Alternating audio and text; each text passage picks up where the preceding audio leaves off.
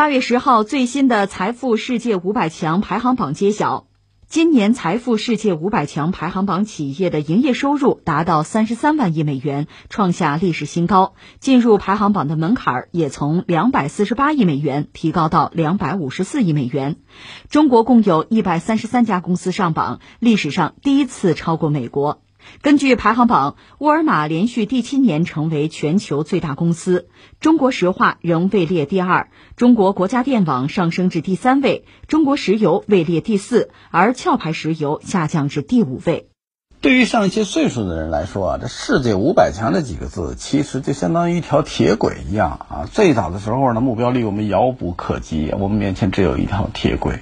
随后呢，随着中国这个经济的高歌猛进啊，铁轨上的中国列车越来越多。现在，当这个今天中国这个铁轨上的中国的列车超过美国的时候，我们似乎看到了中国这个整体发展、民族复兴的美好的明天。印象中是在一九九七年左右，这个当时这个历史性的事件是香港回归祖国，所以当时这个国民的民族自尊心达到了一定的高度啊，这个确确实实大家很振奋。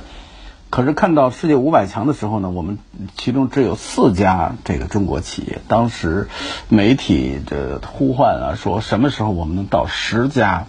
五百强有十家自己的企业。所以当时很多企业提出口号，要进军世界五百强啊！但是很多人说你这太太遥远了，于是呢，有有的企业改了口号，叫进军中国五百强，成这样的。所以说，拿中国五百强作为替代世界五百强的目标，实际上显现出来的是人们心目中对于竞逐世界五百强这样一种遥远感的这样一种无力感啊，或者说觉得不可思议的状态。但是。时间发展确实是非常非常令人不可思议的。在二零零一年，我印象中，中国加入世贸组织的时候，其实没过几年，四五年，中国这个在世界五百强中的这个数字已经达到了十二家。你当时呼唤十家，这已经超过了。而随着中国加入世贸以后呢，中国更是高歌猛进啊，迎来了黄金十年也好，或者是这个经济发展最好的一个阶段。所以说，中国经济全方面开始提升啊，直到今天。我们看到了这个数字，我们中国大陆加香港就已经超过美国了。很多人说，你看你这超过美国是一百三十三家，加上台湾地区了。其实不是，光大陆和香港啊，这个现在就一百二十四家，美国一百二十三家，加上台湾才一百三十三家啊，也就是仅仅是大陆和香港已经超过这个美国了，所以这个是没有任何问题的。所以我觉得这是一个历史性的事件，显现出中国经济的这种强大。这个来到了一个新的节点上啊！如果过去我们是在世界五百强一个一个台阶上的话，到十家、到二十家、到五十家、到一百家，现在到超过美国，我们一个一个台阶的路上，回首看，就是中国人民整体的这种奋斗史啊！中国这个全国人民在党和政府领导下奋发图强，终于把我们中国建设的这个更加富强，在历史上。比任何上历史上任何时期更接近于中华民族伟大复兴啊！我觉得这样的话来用这个五百强里中国数字首次超过美国，这个作为一个非常显性的指标来看，确实是非常明晰的啊！这是第一点。第二点，在这个世界五百强这个数字中啊，应该说每年都会掺杂不同的这样的一种量性的或者内在的一些分析，而这些分析呢，恰恰印证的是一个国家整体经济质量如何。啊，也就是说，换句话说，进入世界五百强的这个数字越来越多，标志你国家整体 GDP 的整体在上升啊。你就超过美国，象征着我们这个大国崛起啊，已经来到一个非常重要的节点了啊，这个没有问题。但是你细分析它里边的一些个具体的构成呢，我觉得可能会给一个国家更多的这个经济层面的信息，比如说。在整体的这个中国这个入选世界五百强的企业中，呃，民营企业、股份制企业、非国有企业的占比其实并不少，很多还得到了很大的提升。比如说碧桂园这次的提升提升了三十多位吧，啊，包括这个还有其他一些民营企业，小米呀等等这些企业，华为啊，都得到了很好的这种提升和发展。这个显现出来的是中国经济的整体的包容度。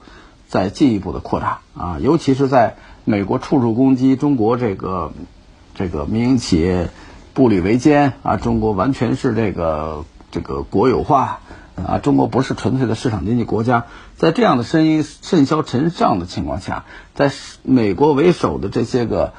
这个令人这个发指的一些个经济恫吓为主的这样的一种呃世界经济界这样的一种整体趋势下啊，纠集五眼联盟对中国发难，整体这样的趋势啊，尤其是对华为这个各种刁难智能式啊，在这种情况下，中国的民营经济仍然取得了良好的发展。我们就说华为，华为。这个在之前好像上一年吧，世界五百强排六十一位，而这次呢排到了四十九位啊，等于说整整这个往上推了十二位啊，等于说你美国打压我打压半天，我不但没下去，我反倒上来了啊，证明了民营民营经济华为这样的一种内生动力是非常强劲的，同时再一次证明华为它的五 G 的这个技术确实是独步天下的，所以说它光靠着五 G 这样的设备。它这个可以赢得巨大的发展啊，所以说呢，这个让我们对我国的这个民营经济整体的这个发展质量还是这个充满了信心啊。同时呢，在整体的民营经济中，我们看中国的这个一些行业，比如互联网行业或者泛互联网行业发展非常的良好啊。我们看这次阿里巴巴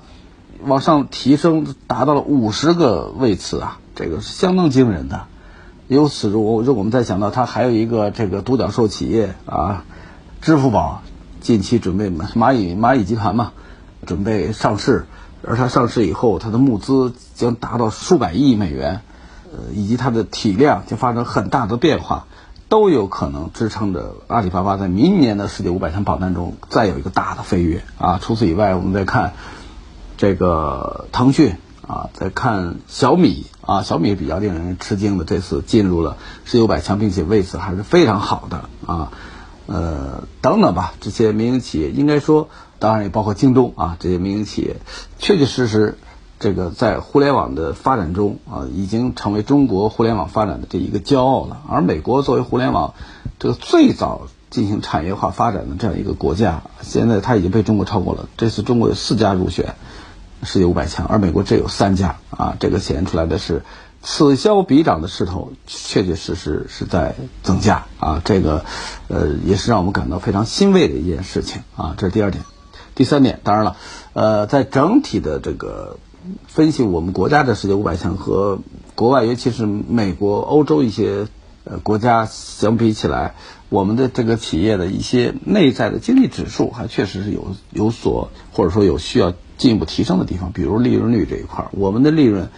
你比如平均好像是三十二亿美元，这个五百强平均是四十多亿，我没记错的话，其实我们在利润这一块是这个不如国外一些发达国家的企业的啊，这个个人觉得，其实还是可能跟企业的盈利模式是劳动密集型还是技术密集型。啊，等等，跟这些是有关的。那你劳动密集型，你进入世界五百强，因为你劳动力成本啊各方面太高啊，而这个整体的高技术含量等等这些又太低，是要带来的这样的一种人力成本等等其他物流成本等等带来的，企业尽管体量很大，但是整体的这个利润率是低的。这个其实也是衡量世界五百强到底怎么样的一个重要指标。而在这方面，我们确实是。这个需要进一步加强的。再一个，我们的银行进入太多，因为银行本身钱确实是多呀，但是银行进入世界五百强，这个和其他的其实还是不一样。等于比如三十三万亿总数，世界五百强三十三万亿，这其中中国的一大部分很大一部分是我们百姓的银行存款带来的，而不是企业靠自己这个经营。带来的这样的一种正常的营收啊，这个我觉得还是有所区别的，所以这个也是需要我们我们进一步的需要这个警示啊。当然了，这个很明显，中国这个证券市场的这样的一种发展仍然没有完全这个到位，也是影响这个世界五百强中国位次一个重要原因。我们都知道，包括证券市场在内的多个渠道的融资是经济发展一个很重要的手段啊。今年随着这个。国内在国家在这个证券行业做出的很多重大举措，相信类似这样的情况会得到很好的改变啊！我想随着经济的发展，尤其疫情影响下，世界经济的这种不可确定性有大大增加。我相信在未来这些年啊，唯一能确定的是，中国这样的一个平稳的国家，它在经济发展中的利好一定会大于那些不可确定的国家啊。也就是说，未来几年我们这个进入世界五百强的这个公司将会有继续有大幅度的提高。想一想，这个字节跳动，想一想这个蚂蚁金服和支付宝集团等等这些个这个独角兽，我们是不是对我们的未来更加有信心了呢？